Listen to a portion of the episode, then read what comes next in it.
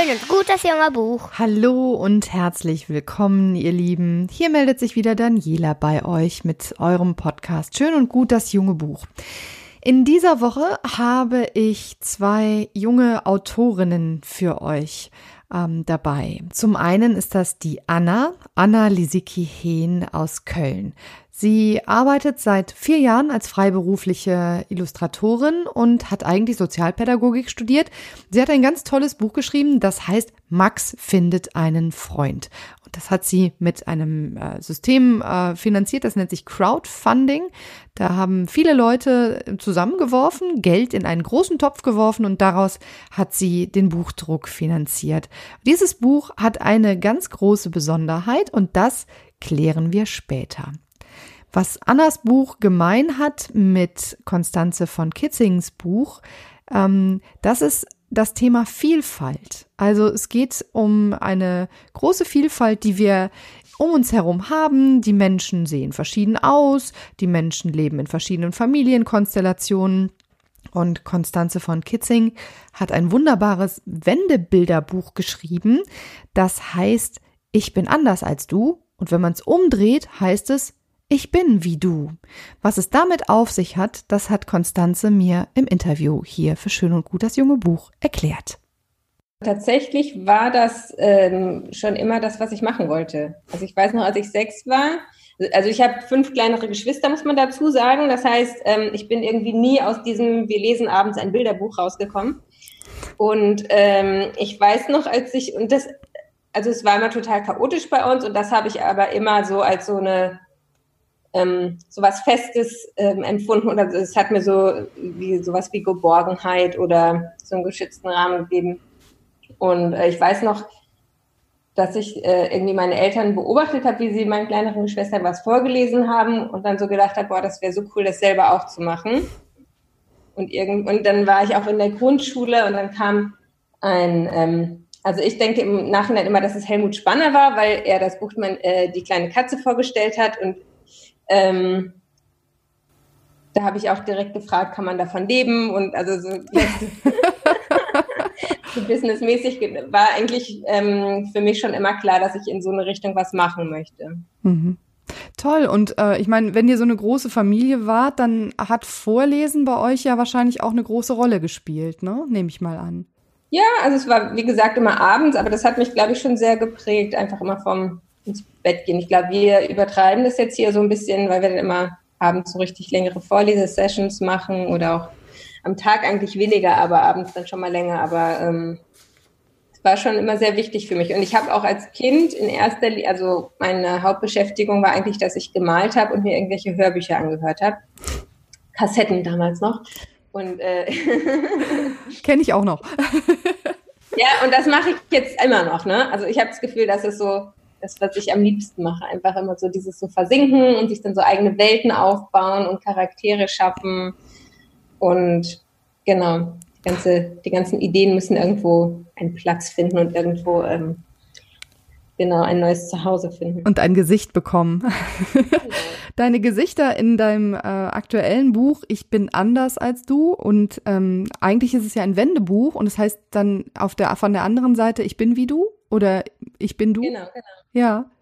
Genau, ich bin anders als du und andersrum, ich bin wie du, genau. Und ähm, da wird im Grunde das Anderssein ja aufgehoben oder aufgelöst. Äh, oder lösen die Kinder das in deinem Buch selber auf? Erzähl mal ein bisschen, wie ist das Buch entstanden und was äh, ist die Aussage? Genau, also das hat ein bisschen so einen Vorlauf, weil ich hatte ähm, angefangen mit so einem Buch Ich mag.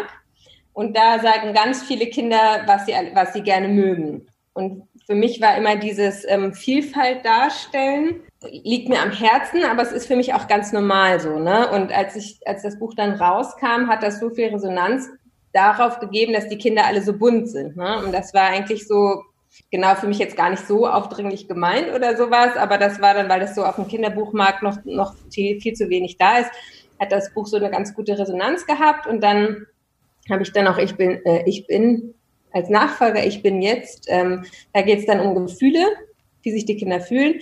Und dann hat der Carlsen Verlag von sich aus gesagt, sie wollen ein Buch über Toleranz haben mhm. zu dem Thema. Und dann habe ich gedacht, boah, das ist ja dann das ist ja dann so in your face und äh, total äh, aufdringlich. Und dann war es mir wichtig, ähm, und dann habe ich auch überlegt, was heißt denn anders sein? Und eigentlich ist ja jeder anders. Ne? Und für mich war dann wichtig darzustellen, dass, ähm, dass beides wichtig ist, dass man sich als, als mit anderen gleich und verbunden fühlt und dass es aber auch wichtig ist zu sehen, dass alle sich wiederum unterscheiden so, ne? Und dass es sowohl das eine auch und das andere wirklich auch zusammengehören, so wie Tag und Nacht.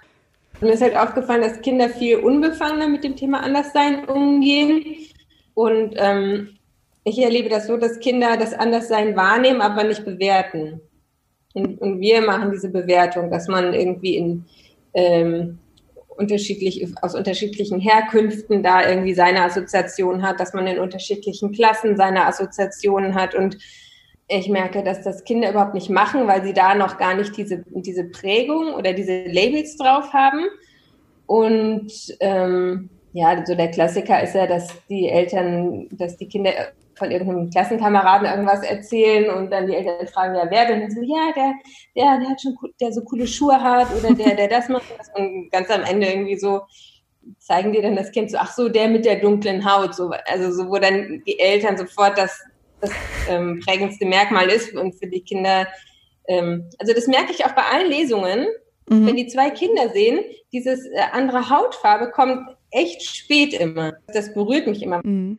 Was sind die Unterschiede, die Kinder als erstes wahrnehmen oder benennen, wenn du das äh, bei Lesungen vorstellst, dein Buch? Also was für die auffällig ist, wenn die Motiv auf dem T-Shirt haben oder wenn die eine andere Frisur haben oder eine Brille oder die Augenfarbe. Also die, die sagen meistens die Augenfarbe vor der Hautfarbe, interessanterweise. Das ist echt interessant. Ja. Witzig. Ja, ja, oder junge Mädchen oder das eine Mädchen ist so ein bisschen pummelig und das, da gehen sie immer sofort drauf, ja, die ist dick, aber halt auch finde es einfach, also ich habe nicht Gefühl, dass das so eine Wertung ist oder mhm. so, ne? Und das, ich merke, je älter die sind, desto mehr Wertung ist da drin.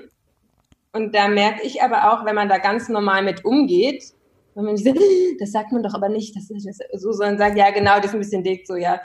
Ähm, und dann, ja, und die hat auch coole Ohrringe, genau, ja, und die hat gefärbte Haare, so, ne? Und das, das ist dann so ein bisschen, ähm, wo man die Kinder auch in dem, wo sie mal schon mal gesagt bekommen haben, ja, eigentlich sagt man das nicht oder das ist nicht so nett oder das ist was Schlechtes oder sowas, dass man da, indem man selber unverkrampft damit umgeht, dass man die da so ein bisschen wieder rausholt, habe ich das Gefühl. Hm. Du liest das äh, in Kindergärten und in Grundschulen oder wo stellst du dein Buch vor? Also Grundschule und Kindergärten bisher weniger, sondern eher so auf Festivals. Mhm. Und da habe ich dann waren dann aber meistens die Kinder auch ähm, entweder also Vorschule oder Grundschule, mhm. weil ich gemerkt habe, mit so ganz kleinen, also das ist schon vom Inhalt her ganz schön komplex so, ne? Mhm. Und ich merke, um richtig, also da muss man halt in Interaktion sein, Frage, Antwort und sowas. Und das ist mit den kleineren schwieriger als mit den größeren. Und ich habe das auch mal in einer Grundschule gemacht, also erste bis vierte Klasse. Und da habe ich gemerkt, je älter die Kinder waren, desto reflektierter konnten die mit dem ganzen Material umgehen. Da habe ich auch gefragt, ja, ist es denn ein Problem, wenn man anders ist als andere? Und dann war da so ein Junge, der hat gemeint, ja, das ist ein Problem. Ich dann schon gedacht habe, so, oh, Hilfe. und dann habe ich gesagt, ja, das ist ein Problem, wenn man dann ausgeschlossen wird. Wo ich ja. gedacht habe, boah, wie reflektiert sind die schon so, ne? Und dann haben auch alle gesagt, ja, ja, das war ja ein Kind aus so einem äh, guten Elternhaus, bla bla bla. Ich gesagt nee, das war eine Schule mit sozialem Brennpunkt. Mhm. Wo ich manchmal denke, vielleicht ist es denen nochmal noch mal viel bewusster, dieses Anderssein oder so, ne? Mhm. Oder dieses, ähm, wie wichtig es ist, dass man, dass, dass man dazugehört auch. Ich bin anders als du. Ich bin wie du. Ein Wendebuch von Konstanze von Kitzing, erschienen im Carlsen Verlag. Ein sehr schönes Buch. Wir können das nur empfehlen. Und ähm, außerdem habe ich ja eben schon erzählt, habe ich mit Anna gesprochen. Anna aus Köln und Anna hat ein wunderbares Buch geschrieben, ebenfalls. Das heißt, Max findet einen Freund. Und ich habe mit Anna darüber gesprochen, worum es eigentlich in ihrem Buch geht. Ja, der Max, äh, der ist äh, eines Morgens aufgewacht und äh, alleine unterwegs im Haus, weil alle anderen schlafen noch und dann äh, geht er in den Garten und findet da ein kleines Kaninchen. Und für ihn ist sonnenklar, dass das Kaninchen auf jeden Fall ähm, für ihn bestimmt ist, ne? dass das irgendwie die Eltern in den Garten gesetzt haben und der freut sich total und dann kriegt er aber ganz schnell spitz, dass das wohl nicht so ist und dass das Kaninchen zugelaufen ist und dass das eventuell gar nicht behalten darf. Und ähm, genau, und dieses Auf und Ab der Gefühle und ähm, wie das dann so sich entwickelt. Und äh, ja, also die Eltern sind dann auf jeden Fall erstmal ähm, ja, eigentlich wollen sie das auch gern behalten. Die finden auch super süß, das kleine Kaninchen, und denken sich dann aber, ähm, vielleicht ist es ja jemandem weggelaufen. Und ähm, das muss man erstmal rausfinden. Und tatsächlich meldet sich dann auch ein kleines Mädchen, die Mimi. Und ähm, der Max ist ganz enttäuscht. Und ja, wie es dann weitergeht, das äh, erfahrt man dann im Buch. Ja, und ähm, wir haben gerade schon so ein bisschen angedeutet, also äh, der Max oder Max Familie hat eine Besonderheit, die eigentlich gar keine Besonderheit mehr sein sollte in der heutigen Zeit, denn er hat einen Papa und einen Papi. Genau, richtig, ja.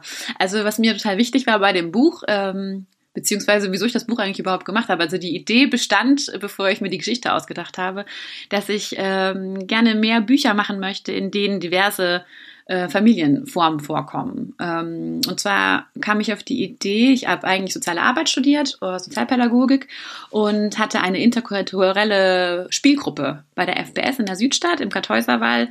Ähm, da haben wir uns getroffen, ähm, also Eltern, Omas, Opas, äh, Mamas, Papas, genau, und äh, haben uns da getroffen zum äh, Austausch. Und ähm, erstens äh, waren natürlich da ganz viele kulturelle Unterschiede, aber auch verschiedene Familienmodelle. Und ähm, es ist einem ja auch sonnenklar, ne? man erlebt ja im Alltag sowieso, dass es nicht mehr so die Norm ist, dass Vater, Mutter, Kind zusammenleben.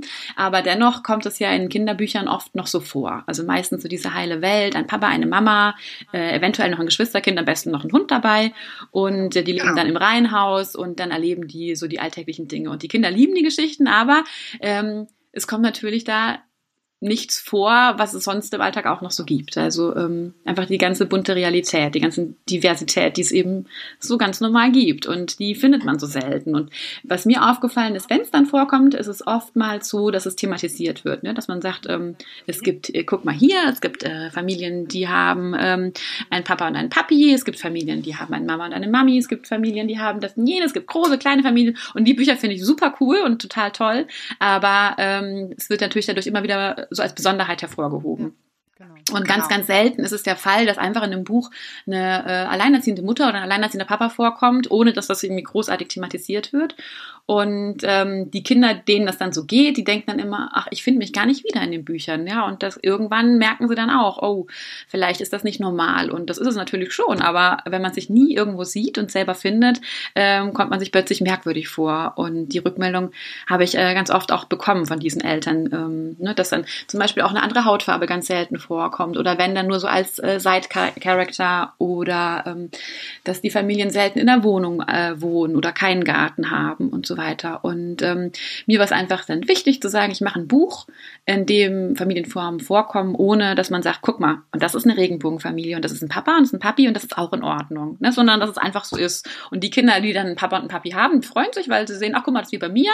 Und die Kinder, die keine haben, sagen, ach, das Guck mal, gibt's auch. Ja, die denken sich da meistens gar nichts großartig bei. Nur die Eltern, die finden das dann ja. irgendwie. Spannend, ja, das ja. Interessante ist, das äh, habe ich vorhin auch mit der Konstanze von äh, Kitzing besprochen. Die hat ein, also nicht ein ähnliches Buch, aber da geht es auch in ihrem Buch, geht es auch um Vielfalt und ähm, wie das Kinder so empfinden. Und sie macht halt auch, sie interagiert ganz viel mit Kindern. Sie hat gesagt, je älter die Kinder werden, desto mehr merkt mhm. man, da äh, kommen dann so, kommt dann so die Sozialisierung, die spielt dann eine Rolle, ne? Die halt natürlich von den Erwachsenen und vom Zusammenleben und eben auch durch Bücher hervorgerufen wird und ähm, wo man dann eher so hinterfragt, aber wenn Kinder klein sind, also quasi unbeschriebene Blätter, dann ja. ist das für die völlig selbstverständlich und überhaupt kein Thema. Ähm, ja, dass absolut. der eine diese Hautfarbe hat, der andere diese und das ist schon spannend, finde ich, ne? Ich fand das total schön, als ich ähm, dann die ersten Rückmeldungen bekommen habe auf das Buch. Ähm, also ich bin ja sehr aktiv bei Instagram Instagram und das ist ganz schön gewesen, haben ganz, ganz viele Leute mir einfach äh, Bilder geschickt von ihren Kindern, wie die in dem Buch lesen oder eben auch Rückmeldungen, wie die Kinder auf das Buch reagiert haben. Und ähm, äh, eine Szene äh, finde ich total äh, rührend irgendwie auch. Da sagt die Mama dann zu dem Kind, na Mäuschen, ähm, was war denn, wie hat das Buch dir denn gefallen? Ja gut. Und dann, was war denn das Besondere an dem Buch? Und dann sagt das Kind, ja, dass da ein Hase drin vorkam. Und sagt sie, und war da noch was besonders? Und dann sagt das Kind, ähm, ja, am Ende kam noch ein Baumhaus vor. Ja, und äh, das fand ich einfach so genial, weil man daran so sieht, wie es eigentlich sein soll und wie es auch am Anfang einfach so ist. Kinder finden das einfach selbstverständlich. Ne? Und sobald aber dann irgendwie, ähm, wie du sagst, die Sozialisation greift, äh, merkt man, oh, vielleicht ähm, kommt das jetzt nicht so oft in Büchern vor. Na, aha, dann ist es was jetzt Besonderes. Ne? Und das ist am Anfang halt gar nicht so. Und das finde ich gerade das Tolle an Kindern, dass die so offen sind und da können sich viele Erwachsene mal eine Scheibe abschneiden.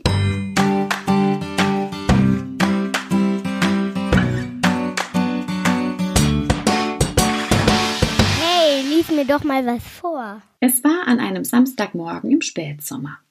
Als Max aufwachte, war noch alles still im Haus. Er blinzelte den ersten Sonnenstrahlen entgegen, streckte sich und gähnte.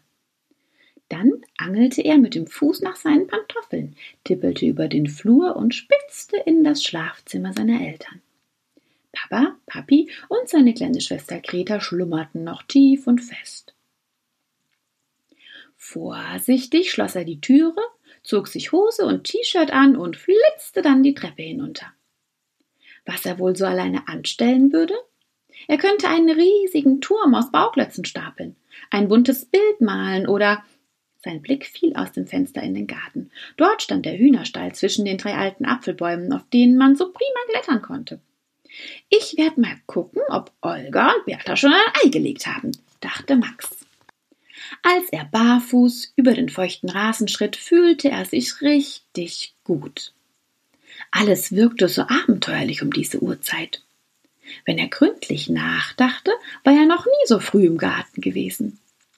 Nur ein paar Vögel waren schon wach und zwitscherten ein Lied. Vor lauter Übermut schlug Max einen Purzelbaum. Da sah er etwas aus dem Augenwinkel.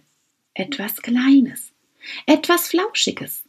Max richtete sich auf und näherte sich auf Zehenspitzen diesem Wollknäuel, das mitten im Gemüsebeet saß und an einer Mohrrübe knabberte. Das konnte doch nicht sein. Ein Kaninchen, flüsterte Max und war plötzlich sehr aufgeregt. Sein Herz raste und er hatte am ganzen Körper Gänsehaut vor Freude. Da hüpfte doch wirklich ein Kaninchen zwischen den Mohrrüben umher. Max hatte sich schon so lange ein Haustier gewünscht. Ob Papa und Papi eins für ihn gekauft und es hier in den Garten gesetzt hatten, um ihn zu überraschen? Oh, er freute sich so sehr. Das kleine Fellknäuel hoppelte langsam auf Max zu. Er ging in die Hocke und streckte vorsichtig seine Hand aus.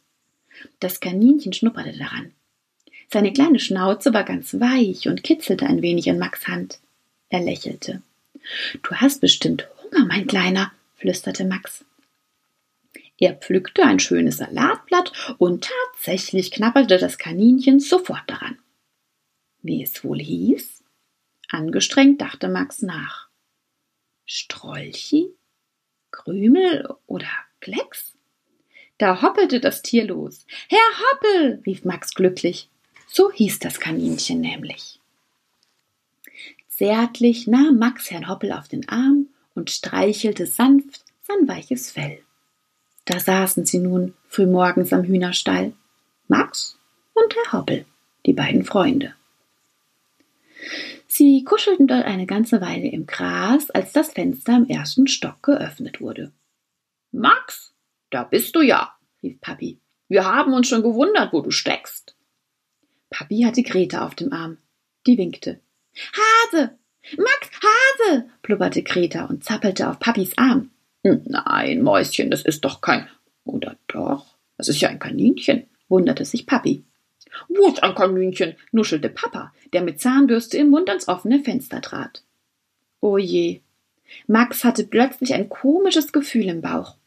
Wenn Papa und Papi nicht von dem neuen Haustier wussten, dann war Herr Hoppel vielleicht doch kein Geschenk für ihn.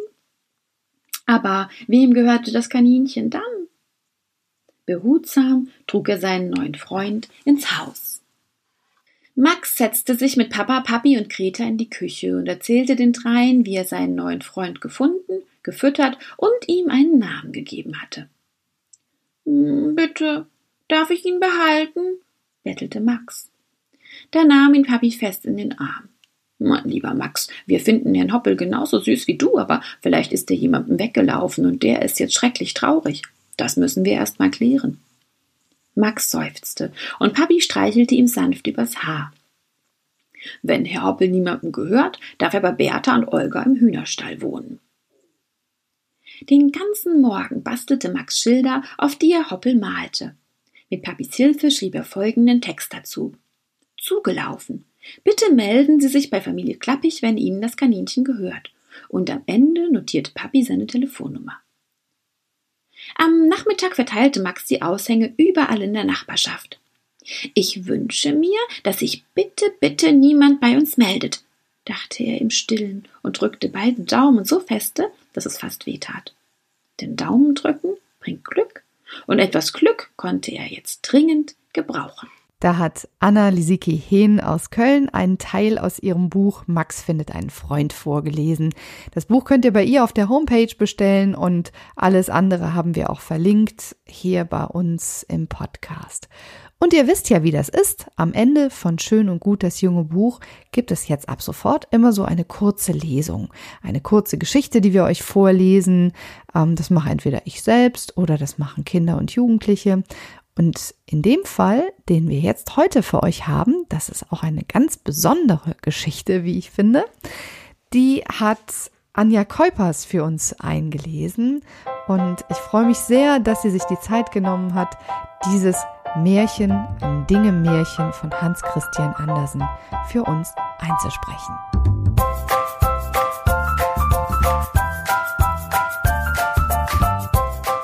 Die Stopfnadel ein Dingemärchen von Hans Christian Andersen. Gelesen von Anja Kolpers. Es war einmal eine Stopfnadel, die hielt sich für so fein, dass sie sich einbildete, sie sei eine Nähnadel. Achtet nun auch darauf, was ihr haltet, sagte die Stopfnadel zu den Fingern, die sie hervornahmen. Verliert mich nicht. Falle ich auf den Boden, bin ich imstande, nie wiedergefunden zu werden, so fein bin ich. Es geht gerade so an, sagten die Finger und fassten sie um den Leib. Seht ihr, ich komme mit Gefolge, sagte die Stopfnadel und zog einen langen Faden nach sich, der aber noch keinen Knoten hatte. Die Finger steuerten die Nadel gerade auf den Pantoffel der Köchin los, wo das Oberleder geplatzt war, und nun sollte es zusammengenäht werden. Das ist gemeine Arbeit, sagte die Stopfnadel. Ich komme niemals durch. Ich breche. Ich breche. Und dann brach sie. Habe ich es nicht gesagt? meinte die Stopfnadel. Ich bin zu fein. Jetzt taugt sie zu nichts, sagten die Finger, aber sie mussten doch festhalten. Die Köchin tröpfelte Siegellack auf die Nadel und steckte sie vorne in ihr Tuch. Seht, nun bin ich eine Busennadel, sagte die Stopfnadel. Ich wusste schon, dass ich zu Ehren käme. Wenn man etwas ist, wird man immer etwas. Und dann lachte sie in sich hinein, denn man kann es einer Stopfnadel nie äußerlich ansehen, dass sie lacht. Da saß sie nun so stolz, als führe sie in einer Kutsche und sah nach allen Seiten. Darf ich die Ehre haben zu fragen, ob Sie aus Gold sind? fragte sie die Stecknadel, die ihre Nachbarin war. Sie sehen so hübsch aus und haben Ihren eigenen Kopf, aber klein ist er. Sie müssen zusehen, dass er sich auswächst, denn nicht alle können am Ende mit Lack versehen werden.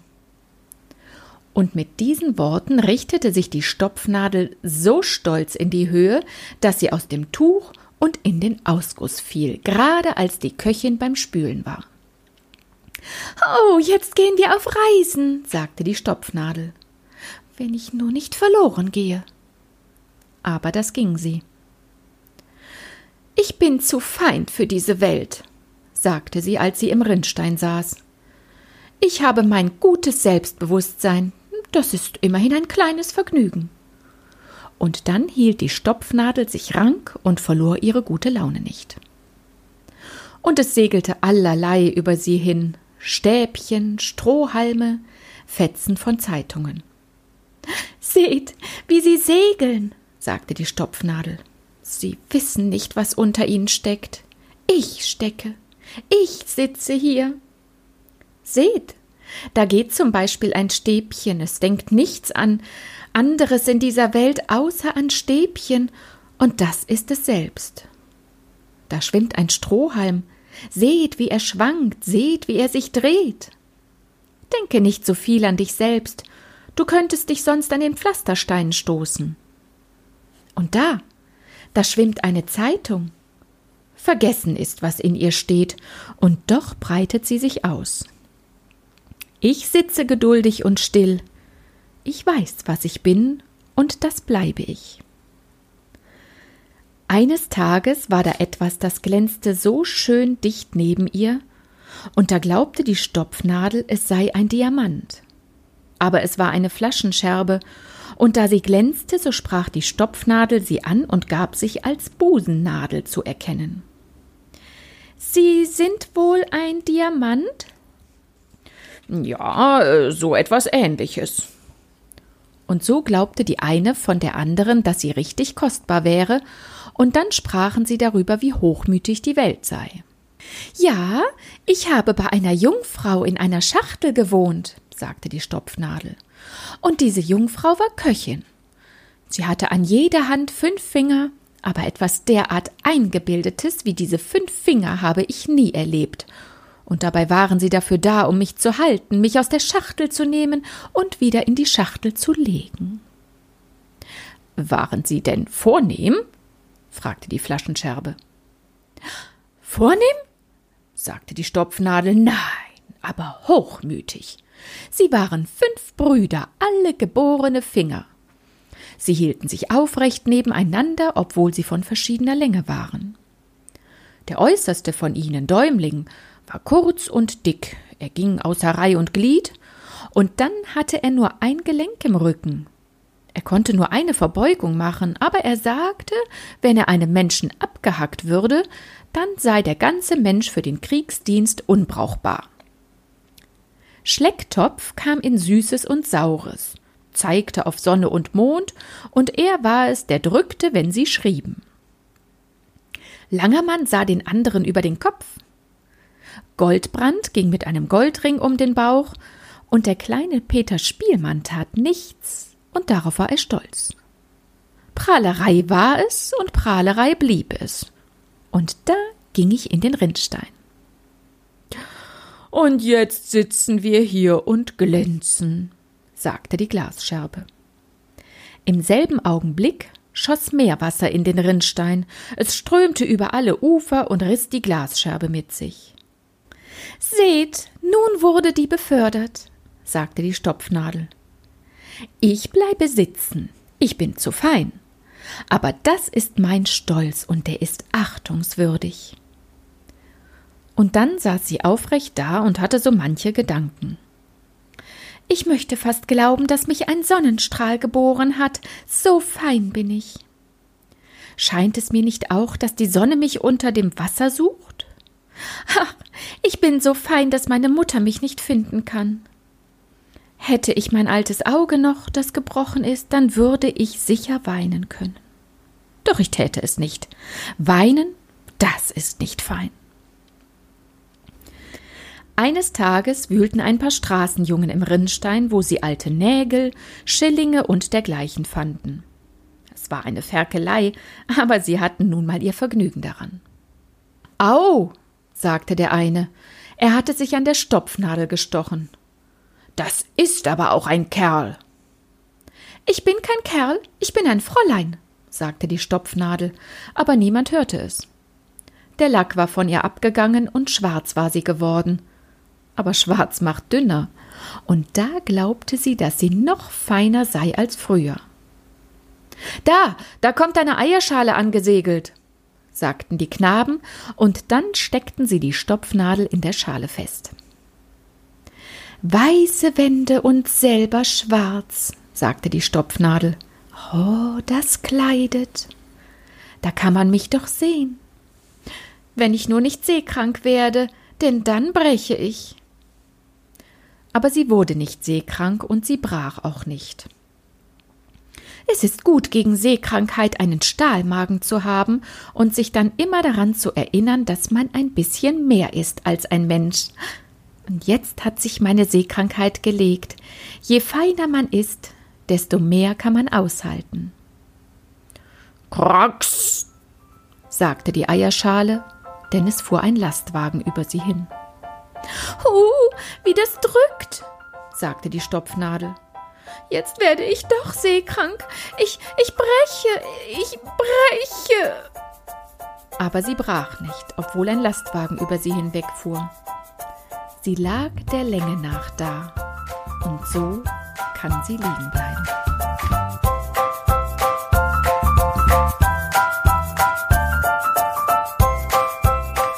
Das war's wieder für diese Woche. Schön, dass ihr dabei wart. Ich freue mich, wenn ihr nächste Woche wieder zuhört.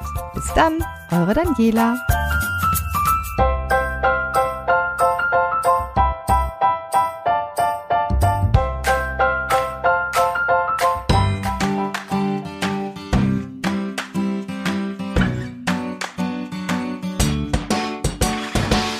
Das war schön und gut, das junge Buch. Wir hören uns nächste Woche.